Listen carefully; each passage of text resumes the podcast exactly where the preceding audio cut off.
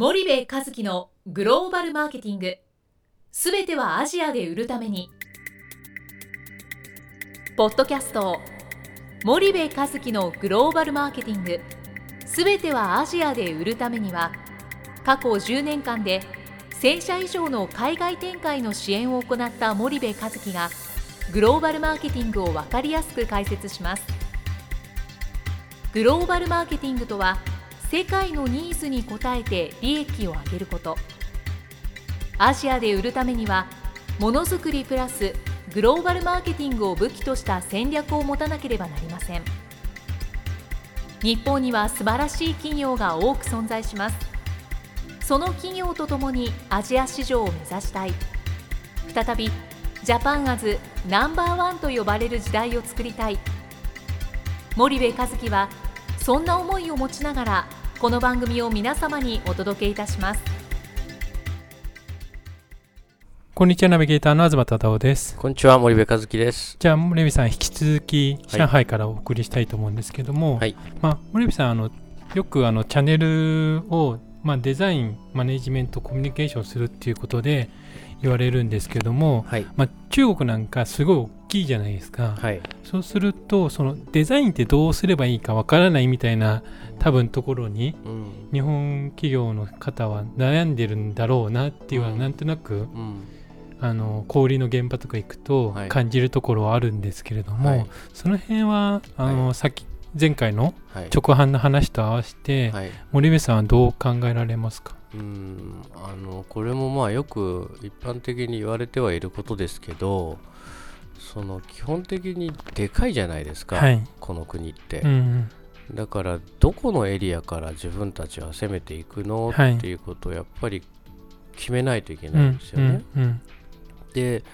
それを決めた時にそのエリアから攻める上でのチャンネルをデザインするっていうことをやっていかないと、はい。はい、いきなり中国全体でデザインしても、えーと、それだけ一気になかなか進まないはずなんですよね。はいはい、でエリアベースのデザインもそうだし、えーと、小売ベースでデザインするっていうのもそうだし、はいあの氷によっては本部が河南にある氷もあれば、はい、あ北京や上海にある氷もあるわけじゃないですか。なので一体自分たちはどこのエリアからあ攻めていくべきなのか、はい、っていうのはまず一番最初にやっぱり決めていかないといけないですよね。なるほど、うん、そうするとそれをまあ決めるときに、うん、まあ、氷ベースので決めるのかやっぱ地域ベースで決めるのかっていうような、大きく分けるとやっぱ2つの軸になるんですかね。そうですね、うん、で結局ねなんでね一気に無理かっていうとね、はい、氷ってなんか棚貸し屋さんじゃないですか、はいはい、不動産屋さんじゃないですか、うん、でそうするとイニシャルで絶対コストがかかるんですよね。うんうん、そうすると棚貸しとか、うん、その不動産屋さんっていうのはどういった意味合いで、えー、リスナーさんで分かってる方と、えー、そうね、はい、リスティングフィーとかっていうふうに言われたりもしますけど、はい、結局その小売とに商品を登録してもらう、うんうん、バーコード登録してもらうのに、はい、リスティングするわけじゃないですか。はいなのでそのフィーがかかりますと、うんうんうん、あと棚を取るのに 1SKU あたりいくらかかります、えー、置いても売れない可能性もあるので、はい、えー、セールスの女の子店頭に置いてください。最低週に3日置いてください、はい、1日いくらかかりますとか、はい、あと店がやってるチラシに、えー、載せてくださいいくらかかりますとか、えーまあ、メニューがあるんですよね。小売のメニューが。で小売は商品を仕入れて、うん一般的に考えるとメーカーから商品仕入れて自分たちの店舗で売るとい。うのが本来のリテーリングビジネスじゃないですか、リテールのビジネス、はい、ただ中国の場合は、えーと、小売は箱を作って、はい、そこに棚を整えて、その棚を貸すっていうビジネスになってるわけですよね。はいはいはい、でそうすると当然たくさん棚借りたかったらたくさんお金がいると。なるほどなるほど。かといって売れなかったら撤去されるみたいな。はいそうすると全部の氷を一気に全土でやろうと思ったら、うん、もうとてつもないお金がかかるわけですよね、はいはい。はい、でそうすると自分たちにとって最も ROI の高いエリア、うん、ROI の高い氷を選んで、うんそこから始める、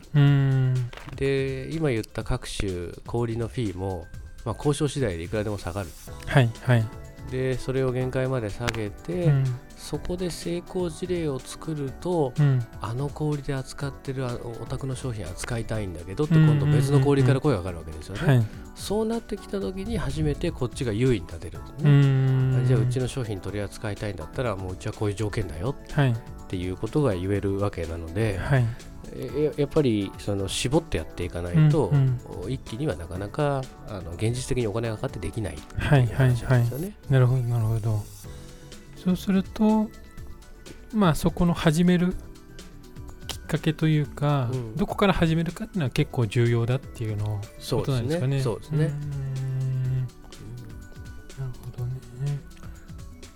わかりました。そうすると、その実際の、はい、まあ、直販がなかなか日本企業ができてない、はい、片や外資はやっているっていうような、はい、まあ、構図がある中で、まあ、言っても、まあ、棚代が高いし、うん、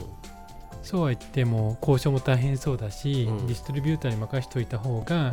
いいんじゃないかっていう考え方にも、なんとなくなりそうだなっていうことを自分も聞いてて今思ったんですけど、その辺はどうなんですかね？うん。いや結局ね現地法人があって中国人の社員がいて、はい、小売に直接交渉しないんだったら、うん、何のための現地法人なの、はい。はい、みたいな。管理会社？みたいな話だと思うんですよね。はい。で確かに小売との交渉は大変だし、日本人がそんなとこ出ずばってったって、何も本音の話なんか出てこないわけですよね。そうするとうちの場合なんて中国の従業員が、うん、えー、初めて小売に接触新しい小売に接触したらそこからあの手この手で仲良くなって、うん、WeChat 交換して、うん、プライベートの相談まで受けて、はい、関係作って、うん、えー、時には香港に招待したり、うん、えー、日本に招待したりそんな泥臭いことやるわけじゃないですか、けどそれで何百万とか何千万って言ってた棚代がね、下がる、それからあ棚割りもね少しこうひいきしてもらえる、はいはい。えー、でバイヤーさんがやっぱりその商品に力入れてくれたりあのその会社に力入れてくれないと、うん、商品なんて伸びないし、うん、長い目で見てももらえないわけじゃないですか、うん、だからあのそういうことをやっぱり自分たちでやらなかったら代理商はえー、儲かってる代理商になればなるほど自分たちの会社の売り上げにとって貢献度が大きい商品に力を入れるわけですよ、はい、ですから新しい商品になんてそんなに力は割かないわけですよね、そうすると本当に圧倒的な商品力がない限り、うん、なかなか伸びていかない、うん、で結局代理商にお金払って、うん、でそのお金が何に使われてるのかもよくわからないし、はいどこまでプロモーションされてるのかも不明確だし、うんうん、であれば自分たちでやった方が透明性が高いって僕は思うんですけどね。でその苦労を乗り越えないからなんかこう突き抜けないみたいなね。なんかそういうのはあると思うんですよ。はいはい。で東ちゃんもよく知ってるけど小売のバイヤーなんか最初超態度でかいじゃないですか、若いなんか30代前半ぐらいのお兄ちゃんが「はいはい、あのおう」みたいなね「お来たの?」みたいな、はい、3時間待たされ、やっと会えたら、はい、なんか20分で終わったみたいなね、はいはいはい、そこから積み上げていくわけじゃないですか、はい、だからなんだろうな。まあ ASEAN でもそんなもんじゃないですか、うん、小売のバイヤーなんて、ね。ね、だからあの腹立ちますけどね僕もね。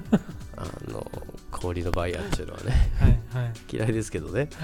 あのでもまあそこからですよね。でそこから仲良くなっていくと、はい、結構いいやつじゃんみたいなね。そりゃそうだよね。と世界中から商品持ち込まれて、い、ちいちめんどくさいやなと、うんうんうん、俺ももしバイヤーだったらそうなっちゃうななんて思いながらね。こうやるわけじゃないですか。でそういう中国人を社内で育てるもしくは外から引っ張ってきて、うん、彼らに委ねていかないと、はい、なかなか難しいですよね。なるほど。そしたらそういった形でやっぱ直販をまあ展開する試みをしていくっていうのは、うん、やっぱ一つ突破口になるということなんですかね。大体、日本企業だ、まあ、大理商を使うの別に悪くないんですよ。ただそれがその戦略的に代理商を使った方がこうこうこういう理由で効率がいいからとか、はい、ROI が高いからとい。うことで使ってるんだったら全然 OK です、うんうん、ただよくわかんないしなんか面倒くさそうだから代理商みたいな、はいはい、もしくはとにかく何でもいいから代理商みたいな、うんうんうん、あとよくあるのが、えー、同業種と提携して合弁して、はい、その同業種のメーカーさんが持ってる販路を活用できるっていう、うんうん、すごく安易な、はいえー、戦略で組んで、うんうん、なかなか売りが思ったように進まないとかいっぱいあるじゃないですか、はいうん。うん、自分たちでやってみてダメだっていうことを実感することもまあ一つ学びだし、はい、結構日系企業で直販やってるとこ本当に少ないからなんかそれは残念ですよねやってもないのになんかダメ的な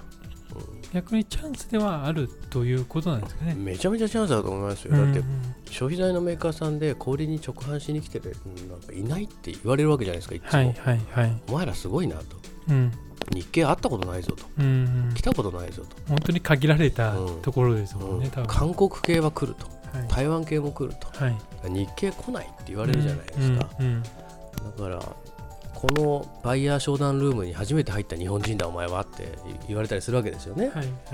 だからそういう意味ではすごくチャンスだと思いますけどね。わかりました。じゃあ、うん、今日はお時間が来たのでここまでにしたいと思います。森部さん、はい、ありがとうございました。はいありがとうございました。本日のポッドキャストはいかがでしたか？番組では森部和樹への質問をお待ちしておりますご質問は podcast アットマーク spydergrp.com ポッドキャストアットマークスパイダー grp.com までお申し込みください。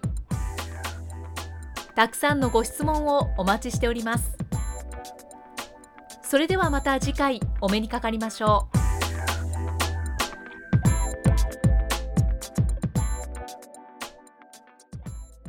森部和樹のグローバルマーケティング